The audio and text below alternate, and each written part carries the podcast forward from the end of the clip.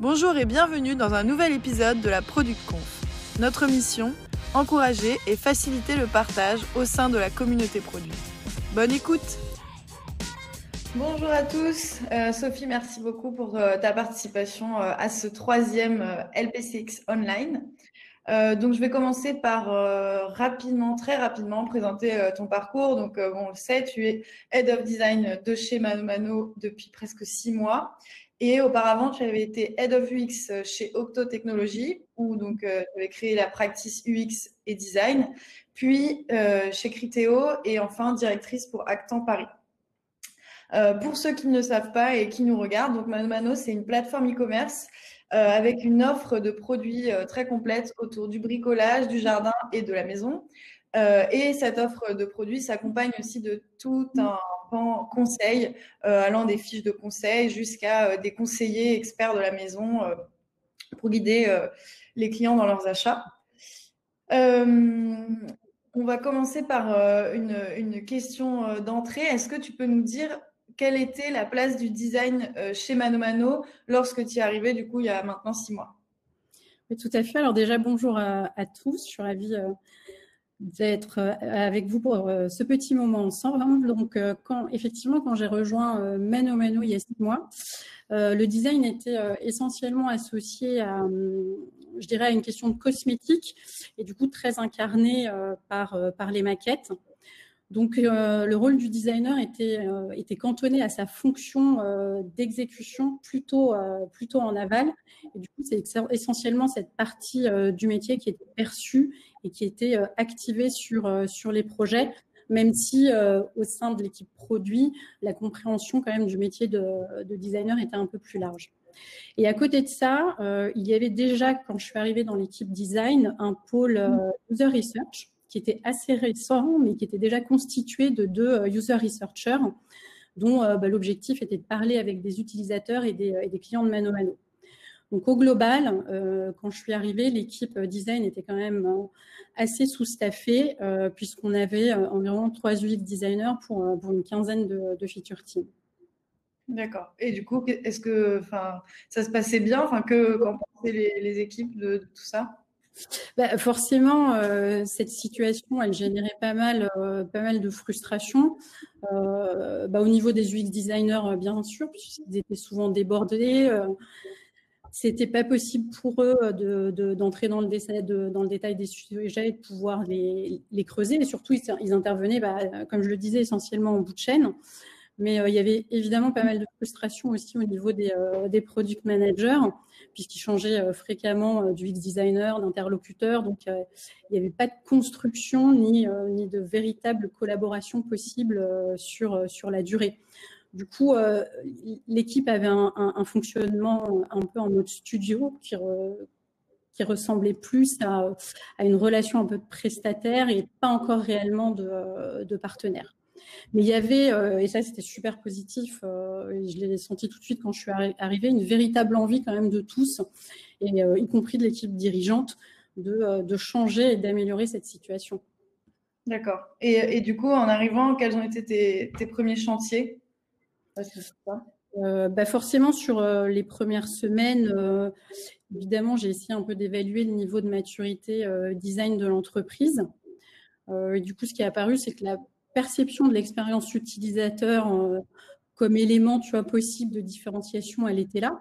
Mhm. Euh, il n'y avait pas de sujet là-dessus, mais c'était pas suffisant parce que derrière ça, quand même, il manquait toute la compréhension euh, de l'approche méthodologique de, de l'UX design. Tu vois, comment on design un produit, quelle est la place du design dans le, dans, dans le process, à quel moment on fait intervenir l'UR, l'UX designer, etc. Et l'impact un peu de cette, cette méconnaissance cumulée au, au sous-staffing de l'équipe, je dirais, c'est que les designers bah, étaient souvent onboardés euh, trop tardivement sur, euh, sur les sujets. Du coup, forte un peu de ce, premier constat, euh, j'ai rapidement lancé deux chantiers. Donc un premier au niveau de l'équipe design elle-même, parce que c'était une équipe qu'il fallait repositionner dans son métier, dans son métier de designer. Il fallait redonner du sens à chacun individuellement et aussi un peu de la cohérence et, et de la cohésion à l'ensemble de l'équipe. Et le deuxième chantier, il a plutôt porté sur, sur l'organisation produit et la place en fait de l'équipe design dans cette organisation. Et, et, du coup, de façon très concrète, est-ce que qu'est-ce que vous avez mis en place pour justement repositionner le, le design dans cette chaîne? Alors du coup, en ce qui, euh, en ce qui concerne l'équipe, euh, l'équipe en elle-même, qui était mon premier chantier, euh, on a mis en place des, des rituels d'équipe. on a décidé de faire trois rituels, et qu'on continue à faire, hein, d'ailleurs, trois rituels récurrents par semaine. Donc un design weekly avec l'intégralité de, l'équipe design, c'est-à-dire les UX et, les UR. Donc ça nous permet vraiment de, synchroniser et de voir un peu les, adhérences entre les sujets traités par les UR en amont et, euh, que, vont récupérer derrière en, design et en conception euh, les UX designers.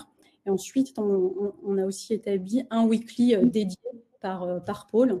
Donc un weekly pour l'équipe UX, un, weekly pour l'équipe UR. Et ponctuellement, on a évidemment des, des, sessions de design critique et de synchronisation pour garantir la cohérence de, de, tous les designs.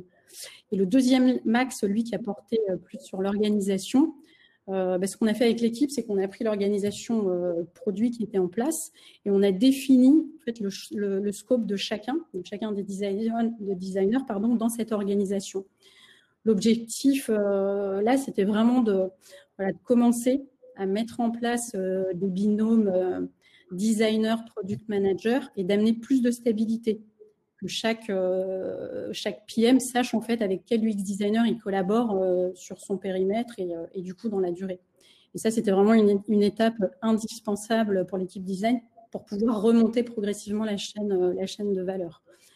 Évidemment, le, le problème que ça règle pas, bah, c'est le problème du sous-staffing de l'équipe dont, dont, je vous parlais. Mm-hmm.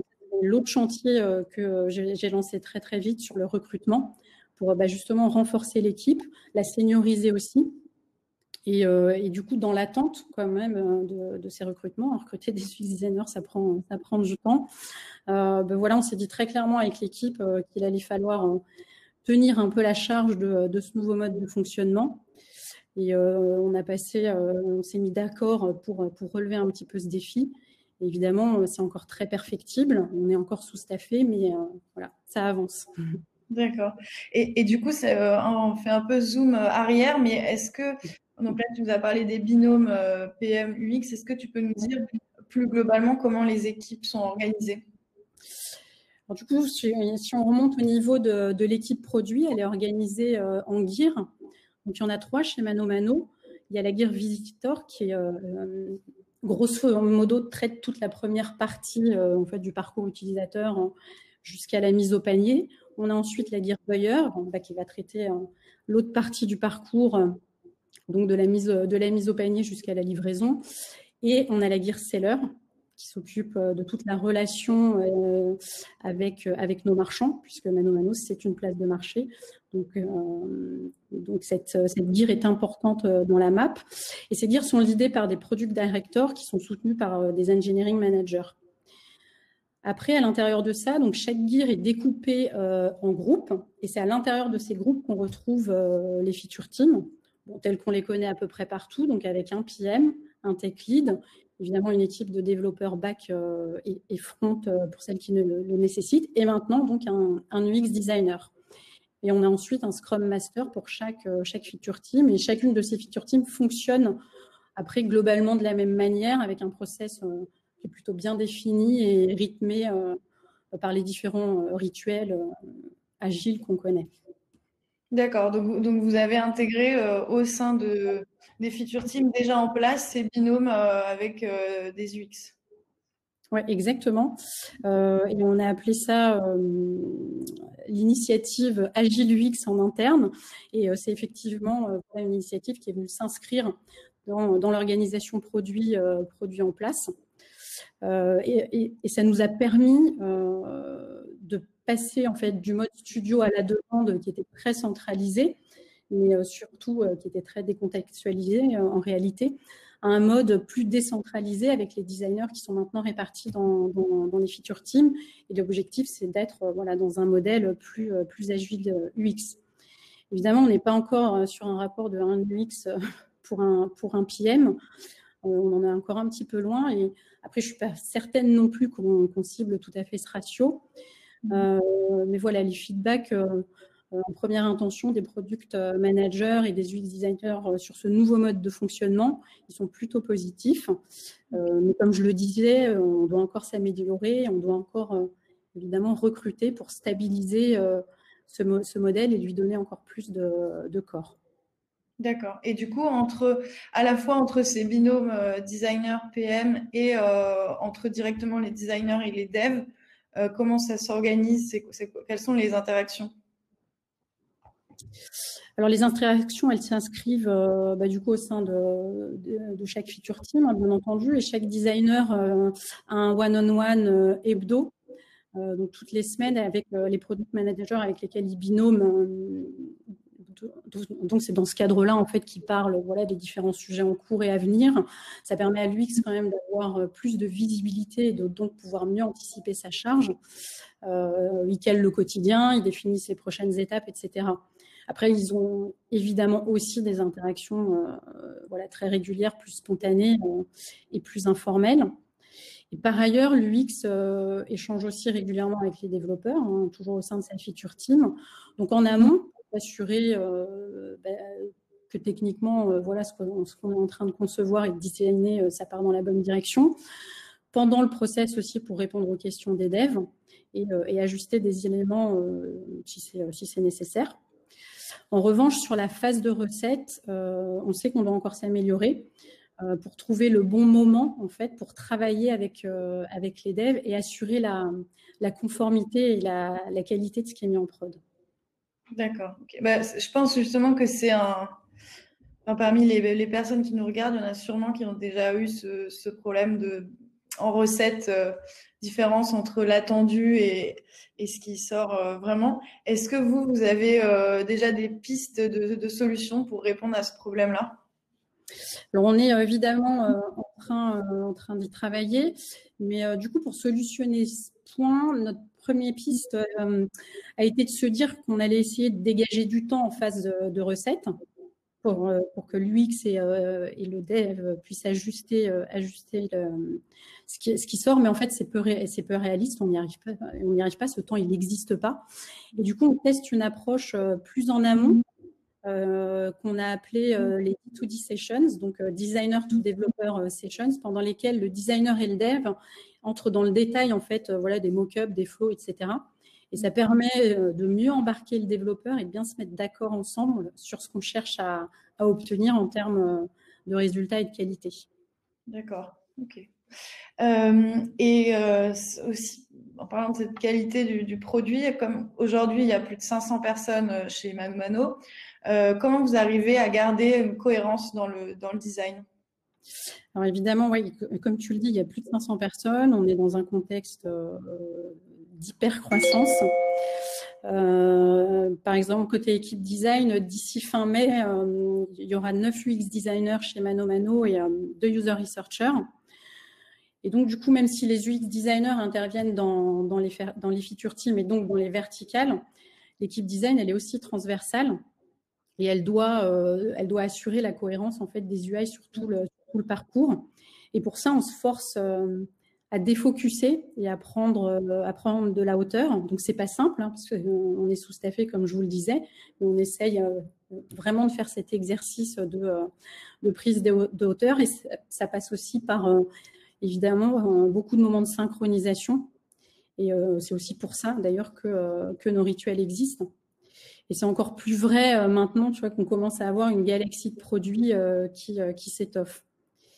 Et du coup, au niveau de l'histoire utilisateur et des grands principes de design et d'expérience qu'on souhaite proposer, il y a aussi l'équipe de user researchers qui mène, elle, des recherches plus exploratoires sur, sur des thèmes communs à plusieurs gears.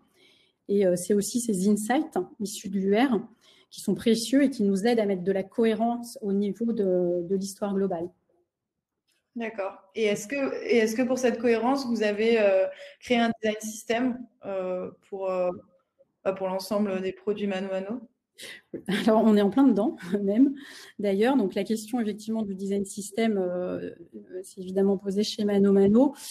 On voyait ça comme une réponse un peu plus scalable au problème de cohérence du design sur toute, sur toute la customer journée. Donc c'est un sujet qui a été initié par l'équipe design sur le premier semestre 2019. Donc, moi, j'étais pas encore arrivée. Et euh, l'intention de ce design system, c'était de, permettre de mettre à disposition des, euh, des feature teams, donc euh, aussi bien des designers que des devs en réalité, tous les composants, règles, grilles, etc., de manière universelle et, et, documentée, avec un double objectif derrière. Donc le premier, de garantir la cohérence des différentes interfaces, et donc à la fin, un produit voilà, de meilleure qualité pour l'utilisateur. Et le deuxième objectif, c'est évidemment d'améliorer la, productivité des UX euh, et, des dev front. Et forcément, bah, de dégager du temps euh, pour des sujets à, plus forte valeur. D'accord. Euh, nous, côté LPCX, on a fait en, décembre dernier un, un meet-up vraiment sur le sujet exclusivement du design system. Et on a eu deux intervenants. Donc, on avait Anthony Adam qui venait pour une start-up qui s'appelle Preto, qui euh, aide à trouver des, crédits immobiliers euh, et qui nous racontait que c'était, euh, dans son cas, le design system était né en même temps que le produit.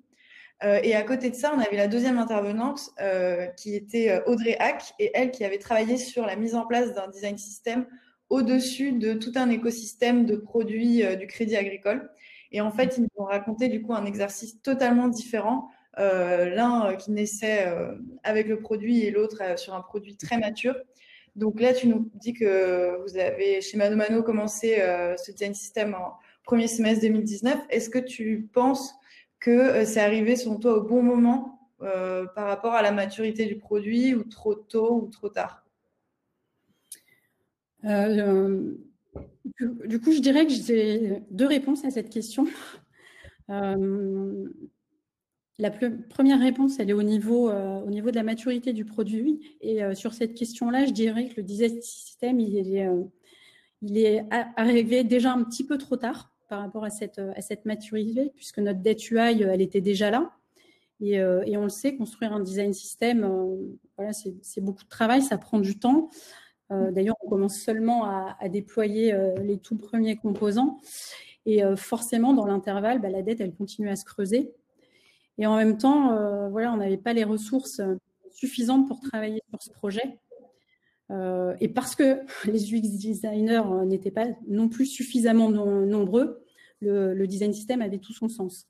Mm-hmm. donc sur ce point-là, voilà, il est presque arrivé trop tard. Après, si on parle de la maturité de l'entreprise, là, je dirais que c'est l'inverse. Il est, il est arrivé trop tôt. Parce que même si euh, le CODIR a été convaincu euh, par les bénéfices que le design system allait apporter, ils n'étaient pas encore prêts en fait à mettre les ressources, euh, notamment côté DevFront, pour accélérer le projet. Et au départ, l'avancement du design system a beaucoup souffert voilà, de ça sur les premiers mois. D'accord. Donc, du coup, vous avez eu, est-ce que tu as eu du mal à embarquer tout le monde dans ce projet-là? Oui, complètement. Euh, on s'est pas mal, euh, c'est pas mal battu pour ça.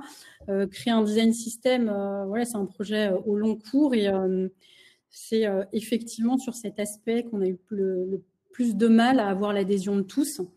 Après, c'est logique, hein, tu vois, il, faut convaincre une entreprise d'investir dans un outil dont le ROI n'est pas immédiatement visible.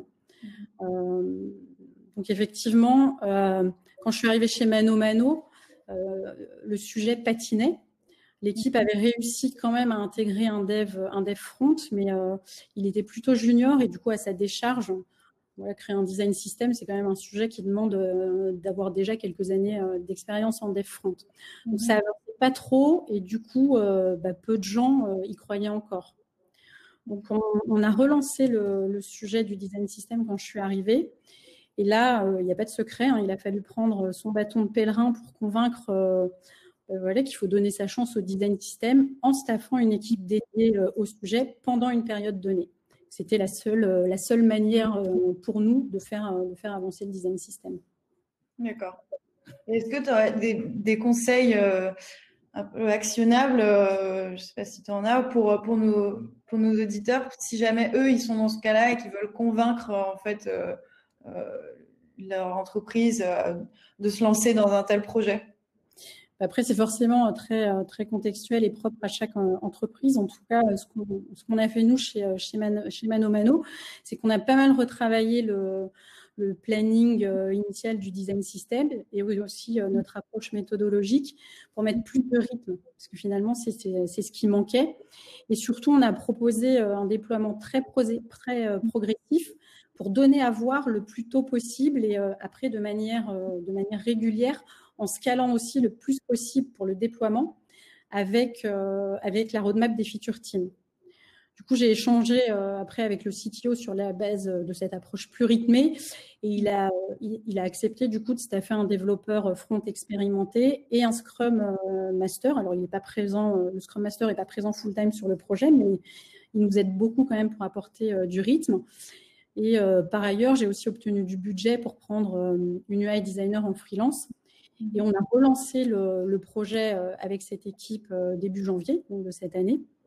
Évidemment, on continue à ajuster notre manière d'avancer, mais en tout cas, avoir euh, cette équipe dédiée et notamment le dev front dans l'équipe, euh, voilà, ça change vraiment la donne parce qu'il commence aussi à faire le lien avec les autres devs, euh, avec l'objectif aussi de récupérer leur feedback, tu vois, ce qui nous permet vraiment d'améliorer la manière dont on met à dispo les composants.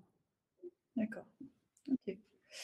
Est-ce que aujourd'hui, avec le confinement, vous, vous arrivez toujours à avancer euh, sur les chantiers et surtout à garantir euh, la place du design dans les process, euh, l'homogénéité du design et tout ça.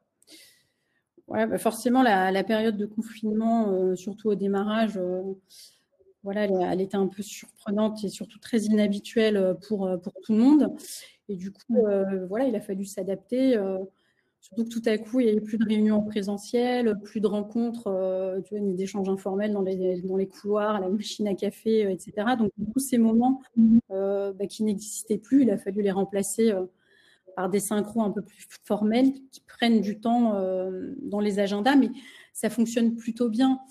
après, on a aussi créé au niveau de, de, de l'équipe et chaque équipe chez Mano Mano l'a fait un rituel supplémentaire euh, qui est un peu un Zoom Coffee où on se retrouve tous les matins euh, pour prendre voilà, notre café virtuel ensemble. Ça permet vraiment de garder le lien euh, et de rester en contact et, de garder l'équipe, enfin les différentes équipes en tout cas engagées sur, sur les sujets. Mais après, on, voilà, on, maintient tous nos rituels habituels au niveau de l'équipe, les UX designers aussi avec les, les, les PM les rituels des, des, feature teams sont, maintenus. Donc finalement, on, est bien outillé maintenant. Donc ça n'a pas, euh, pas changé euh, tant de choses que ça. Ok.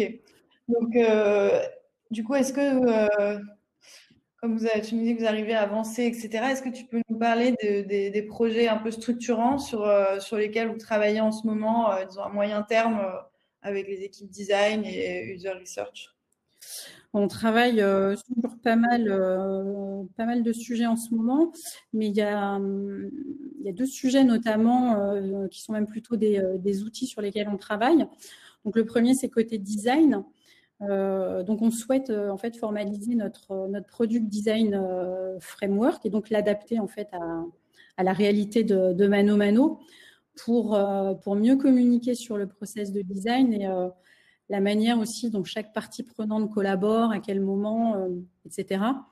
Donc, euh, ça, doit nous permettre, tu vois, notamment de bien repositionner les, designers dans la chaîne de valeur et de clarifier les, interactions selon le, phasing des projets.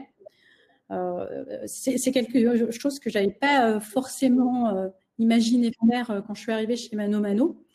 on ne pensait pas devoir formaliser ce framework, mais finalement, avec ces premiers mois de recul, les différentes sollicitations aussi qu'on reçoit des autres équipes pour travailler ensemble et euh, surtout euh, comprendre comment travailler ensemble, euh, comprendre nos, méthodologies de design, etc. Ça me semble assez, utile de faire et de le faire et donc on est en, train de travailler dessus. Côté user research, on vient aussi d'initier un projet d'outils qui va nous permettre de partager la connaissance user et client bah, qu'on acquiert au fur et à mesure des différentes UR euh, ou phases de, discovery qu'on mène. Euh, mhm. Alors, à ce stade, on se dit que ça pourrait prendre la forme d'un board euh, dans, le, dans lequel on pourrait entrer et deep diver sur, sur les différents sujets de connaissances utilisateurs. Mais en fait, on cherche à solutionner avec cet outil, c'est la difficulté qu'on a à partager et diffuser toute, toute cette connaissance à l'échelle de, de, tous les collaborateurs mano mano. Que cette matière, elle soit aussi facilement disponible pour eux et facilement trouvable sans qu'ils soient contraints voilà, de broser les X rapports d'UR qu'on peut, qu'on peut avoir et qui sont parfois même pas visibles pour les collaborateurs mano-mano. Donc voilà, on est vraiment au tout début de ce sujet-là, mais je pense que c'est un sujet structurant qui va contribuer à, à atteindre aussi l'ambition que c'est de Mano Mano de devenir une entreprise totalement user-centric. D'accord. Et justement, cette, ambition, enfin toi, à, plus long terme, euh, c'est quoi ta vision euh, du design euh, chez Mano Mano et des, grands enjeux pour l'avenir?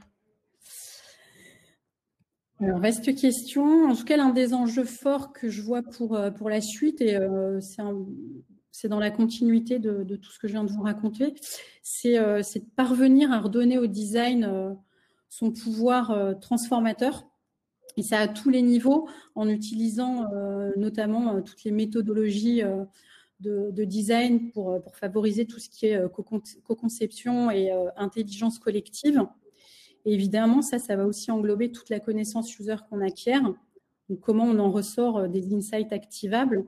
Alors pour le produit, évidemment, dans une optique d'amélioration continue, mais aussi voilà, dans une vision plus transformatrice, parce que ces UR auront contribué euh, à, détecter des nouveaux gisements de valeur.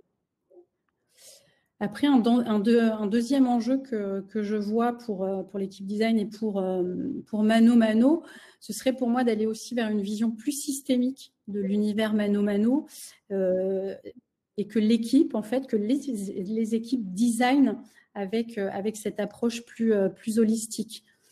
L'organisation en feature team, elle fonctionne, elle est très répandue, voilà, elle a fait ses preuves, etc mais c'est mhm. aussi une organisation qui découpe le produit. On a des équipes complètes euh, voilà, qui sont très focalisées sur, euh, sur leur périmètre, mais qui du coup parfois euh, ont moins d'opportunités pour, pour prendre de la hauteur.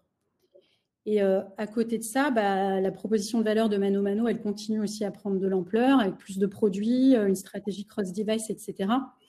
Donc ça me semble capital qu'on ait cette approche plus globalisante pour penser ce système mano mano qui se complexifie et continuer euh, quand même à offrir à nos utilisateurs une expérience qui a du sens. D'accord. Bah, je pense que vaste réponse aussi. Donc je vois déjà qu'il y a euh, plein plein de questions euh, dans l'onglet questions. je vais laisser Alex s'occuper des questions-réponses. Et merci beaucoup, Sophie. Avec plaisir. Alors, merci Sophie. Du coup, je vais prendre les questions euh, à date qui ont le plus de votes. Donc, on a une première question. Quelle est l'autonomie slash intervention de l'X sur la vision stratégique de Mano Mano? Êtes-vous encore user-centrique ou data-centrique? Euh, Alors, historiquement, euh, Mano Mano est très, très data-centrique. Hein. C'est complètement dans son ADN et encore aujourd'hui, on est très data-centrique et c'est important euh, et capital euh, de l'être. Après, euh, le mythe fondateur, si je peux dire, de Mano Mano, c'est que ça s'est construit aussi sur l'histoire bah, de, ces deux fondateurs. Et donc, ça s'est construit sur un vrai besoin utilisateur qui était leur à ce moment-là, d'accéder facilement à du matériel. Alors, à cette époque-là, c'était voilà, du matériel de bricolage, parce que c'était des bricoleurs passionnés. Et, s'ils n'avaient plus forcément euh, tout le temps envie euh, de se déplacer en magasin, euh, ils vivaient ça comme une contrainte. Et l'idée Mano Mano est née en fait de ce besoin qui, était un vrai besoin utilisateur. Donc aujourd'hui, on garde évidemment l'ADN très data-centrique parce qu'il est, capital dans nos métiers et, encore plus dans le e-commerce. Mais on essaye aussi d'aller, et ça c'est une condition très très forte qui est partagé par toute l'équipe dirigeante vers une approche beaucoup plus user-centrique. Donc, on constitue cette base de connaissances euh, user et ça se passe pas que au niveau de l'équipe UR, euh, évidemment. Nous, après, on a des méthodologies hein, au niveau de, du design pour appliquer cette connaissance euh, à de la conception produit. Mais euh, voilà, la constitution de cette base de connaissances, elle se fait à plusieurs niveaux de l'entreprise, avec notamment les équipes de marketing digital, la brand, enfin voilà, la com, le CRM, etc. Et on contribue tous à cette, euh, à cette connaissance pour que Mano Mano s'inscrive dans cette démarche totalement user-centrique.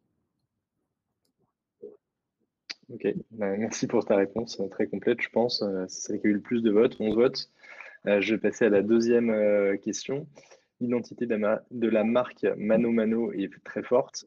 Quelle relation entretient ton équipe avec les personnes en charge de la marque, par exemple euh, Comment vous définissez la charte, euh, le ton qui est adopté, etc. Dans les, sur le site ou sur, euh, dans les pubs Mano Alors Cette, cette charte, etc., évidemment, c'est des, éléments qui, qui existaient et qui étaient déjà en place euh, avant, euh, avant que j'arrive.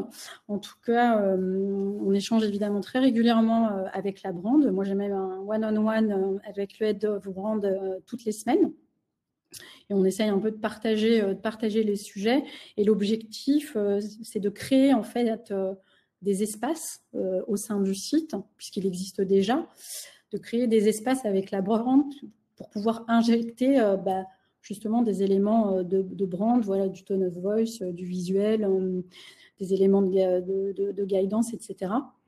donc voilà, on est plutôt dans une approche très collaborative, alors qu'on construit encore aussi, hein, puisque ça fait pas très longtemps que, je suis là, mais on travaille sur cette, sur cette base-là d'échanger très régulièrement et au, niveau de l'équipe design, dès qu'on travaille des nouveaux sujets, on onboard au maximum euh, la, la brand. Ok, donc vraiment une relation euh, collaborative et euh, quasi quotidienne, tu, tu, nous dis. une autre question de Jonathan qui, me, qui, te demande du coup quels, quels outils avez-vous choisi pour centraliser cette connaissance Alors on est en plein dans, on est en plein dans ce, dans ce sujet-là. Euh, aussi. Euh, on est en train d'explorer euh, possiblement Airtable, donc qui nous semble être un outil pertinent et intéressant pour en fait synchroniser, cette connaissance client. Et surtout, c'est un, outil qui permet de ressortir des insights un peu forts euh, parmi justement toute cette euh, connaissance client parce que c'est un peu euh, c'est un peu la difficulté. Après au quotidien, voilà, on mène nos UR, on fait énormément d'interviews qualitatives, hein, c'est notre c'est notre job, mais on fait aussi de la surveille quantitative. Et ensuite, ce sont les UR qui travaillent à exploiter cette matière, la rendre activable, voilà, la transformer en insight et la diffuser au sein de au sein de l'entreprise. Mais après, ça rejoint ce que je vous disais tout à l'heure il y a un vrai sujet quand même de partage et euh, d'accès à, cette information et à cette connaissance client euh, par, toutes les équipes et par, tous les collaborateurs mano mano. Et on travaille, on travaille à ça. Ça marche. Top. Pour aller encore un petit peu plus loin, une autre question de Jonathan qui va un petit peu dans le même sens. Vous dites avoir recruté des user researchers euh, les UX participent-ils à justement cette user research? Si oui, euh, de quelle manière Les modalités et outils euh, que vous pouvez mettre en place Oui, tout à fait. Alors, on a distingué, on a effectivement une équipe de, user researchers, donc elles, elles sont deux aujourd'hui. Et on a distingué un petit peu les, ce qu'on va appeler les user research exploratoires de, de la recherche et de la prise de feedback euh, qui intervient sur, la phase de, de, co-design et, euh, sur l'amélioration continue.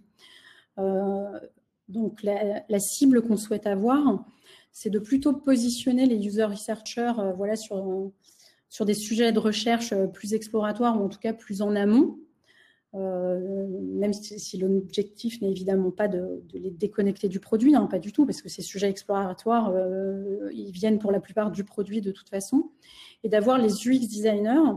Euh, bah déjà, ils accompagnent de toute façon les UR sur, sur ces process-là, mais d'avoir les UX designers plus sur des sujets de, voilà, de co-design, de user test et de prise de feedback, pardon, sur, sur cette partie-là. Et pour ça, bah, on utilise des outils on a des sessions Hotjar et ce genre de choses, mais on va beaucoup utiliser aussi ben, Testapic pour ne pas les citer, pour pouvoir mener des, sessions de, tests en, remote. Et l'objectif, c'est d'essayer de plus en plus aussi d'aller vers un, vrai co-design en fait avec nos utilisateurs euh, en, les faisant venir. Alors quand euh, le confinement sera terminé évidemment, mais en essayant voilà d'organiser euh, des workshops avec des utilisateurs qu'on ferait venir chez Mano et avec lesquels on pourrait voilà interagir, co-designer, prendre prendre de, de, la connaissance sur leurs attentes, du feedback sur ce qu'on imagine. Ok, merci pour ta réponse. Euh, on a une autre question. Hello Sophie, est-ce que, cette équipe de design system, donc avec son dev front dont tu nous as parlé tout à l'heure, restera toujours en place ou est-ce que c'est juste le temps d'avoir le design, de mettre en place le design system? En bref, est-ce que, est-ce que ce dev va travailler sur ce produit euh, dans le temps, j'imagine? Euh, ouais, alors c'est un peu la question du moment, effectivement, euh, parce qu'en fait, ça pose la question de, de la maintenance du design system hein, et de son évolution dans le temps. On sait, hein, c'est un design system, bah, c'est un système vivant qui doit continuer à évoluer, sinon, euh, bah, sinon il meurt. Et on est en plein dans ce sujet de réflexion, à savoir effectivement, est-ce qu'on garde le design system en fait, de notre côté, euh, plus côté UX, euh, avec euh, par exemple un profil design ops qui serait en charge bah, de, le maintenir, de le, faire, vivre, de créer les nouveaux composants si besoin, etc. Ou est-ce que finalement on déporte la, maintenance de, ce design system à l'intérieur des feature teams mais le risque, en tout cas potentiel qu'on voit avec cette solution, c'est de perdre quand même la main et la cohérence sur, euh, sur, euh, sur le design system. Euh, en tout cas, ce qui est certain, c'est que le dev front actuel, quand il, il, aura terminé son travail sur la partie vraiment corps du design system, et, voilà, il repartira dans son équipe, dans son équipe habituelle. mais on doit effectivement répondre à cette question de comment comment on va gérer la, suite, voilà, design ops dédié versus ça retombe un peu dans les feature teams. Ok, ça marche. Merci pour ta réponse. Euh, une autre question, du coup, on revient un petit peu sur le sujet euh, user research de tout à l'heure. Donc, comment organisez-vous votre recherche, euh, outils, rituels, discovery, partage de recherche entre les différentes teams? Euh, réusage de la recherche. Donc j'imagine sur toute la partie partage après de l'information sur la user research. je veux bien que tu répètes le début de la question, ça a coupé. Désolé. Ouais, excuse-moi. Comment, comment, vous organisez, comment vous organisez votre user research, les outils, les rituels de discovery et euh, pour le partage de la, de la research entre les différentes équipes? euh, et sa réutilisation. est-ce que vous avez des outils pour, euh, j'imagine, euh, partager un petit peu les résultats de, ce que vous pouvez découvrir en user research au sein des différents ben, en fait, ça rejoint un petit peu la, question de tout à l'heure et on est, on est en train d'investiguer justement cette question, cette question des outils. Donc, pour l'instant, on le gère de manière voilà, très, très simple en fait en réalité, euh, qui est que les, deux UR euh, mènent, mènent euh, leur user, leur user research pardon, et ça passe souvent par, par des interviews clients. Et elles font le travail en fait de décortiquer cette matière de la, et de l'analyser et c'est restitué aujourd'hui via voilà, des rapports de synthèse qui vont mettre l'accent sur des éléments. Et on, donne accès à, à, la donnée brute qui a été recueilli. Euh, et, voilà, après, pour la saisie, euh, au moment en fait, des, sessions d'interview, on utilise voilà, les typeforms, etc. il y a toujours un scribe hein, qui, qui prend toutes, toutes les notes. mais pour l'instant, voilà, au, niveau de la diffusion, on est encore sur, sur des rapports. Euh, l'avantage que ça a, c'est que c'est effectivement très qualitatif. Euh, le, désavantage, l'inconvénient, c'est que voilà, il faut lire le rapport et c'est difficilement, difficilement partageable. C'est pour ça qu'on pense, voilà, notamment à des Airtable et compagnie, mais il y en a d'autres. Hein. et les UR sont en train justement d'investiguer ce terrain.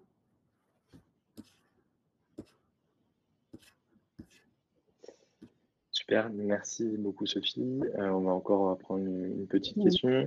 Du coup, tout à l'heure, tu disais qu'il y avait euh, l'objectif, en tout cas, c'était d'avoir euh, un designer pour une feature team. la question, du coup, cela ne favorise-t-il pas un peu le rôle exécutant, entre guillemets, de l'UX designer? Comment éviter peut-être de s'ennuyer dans son métier périmètre dans cette organisation, pour lui euh, Alors, je disais euh, au contraire que je ciblais pas forcément un UX designer pour une future team, mais euh, c'est pas très, grave. Ce que ça permet en tout cas, euh, c'est effectivement d'être focus sur des sujets et de créer l'avantage que moi je vois derrière, euh, c'est de permettre à l'UX designer de créer quand même une vraie, relation avec le product manager et du coup, euh, justement, de travailler plus en amont euh, sur les problématiques et plutôt euh, d'être en bout de chaîne et effectivement dans un rôle d'exécution, enfin dans une fonction d'exécution et de, démonstration. L'objectif, c'est justement de remonter la chaîne de valeur. Et plus l'UX designer est disponible pour, pour la feature team avec laquelle il travaille, plus ça lui dégage du temps justement pour anticiper finalement les, roadmaps, pour participer aussi à la construction de cette roadmap avec, euh, avec le PM et pouvoir être très en amont sur, euh, sur les sujets et prendre aussi progressivement euh, sur des sujets plus opérationnels toute la partie de discovery. Donc je vois Du coup, pour aller même. Ouais.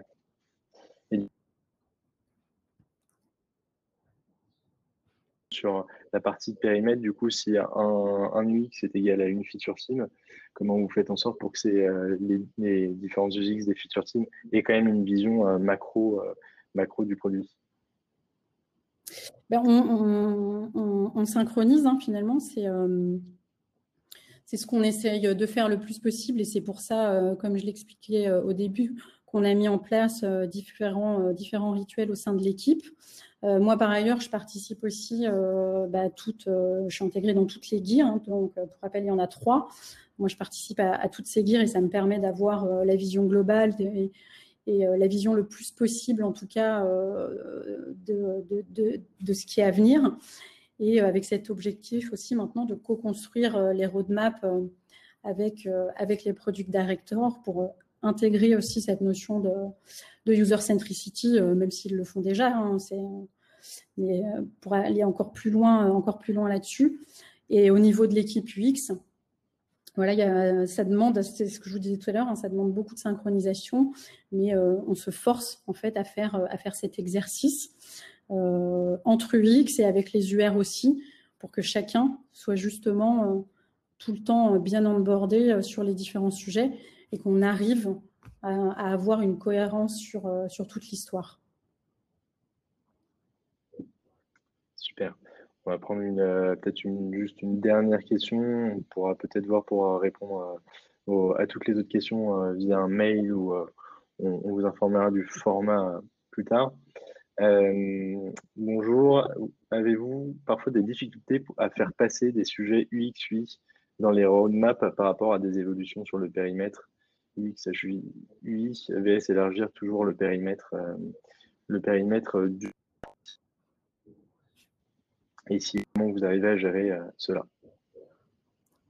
Donc le, fait de euh, d'injecter des. Le fait de faire passer, d'injecter des sujets purement UX ou, ou design, j'imagine typiquement comme le design system qui va mobiliser les équipes. comment arriver à, à convaincre euh, de le faire passer dans une roadmap euh, et, euh, et, et, voilà, et gérer ce cas.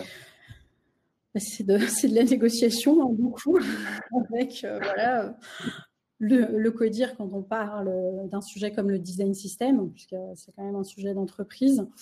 Euh, c'est de la négociation euh, bah, pour faire passer le sujet, pour obtenir euh, l'équipe qui va bosser dessus. Donc, dans le cas du design system, ça n'impacte pas encore trop les feature teams puisqu'on a pris un développeur et, le reste de l'équipe vient de l'extérieur.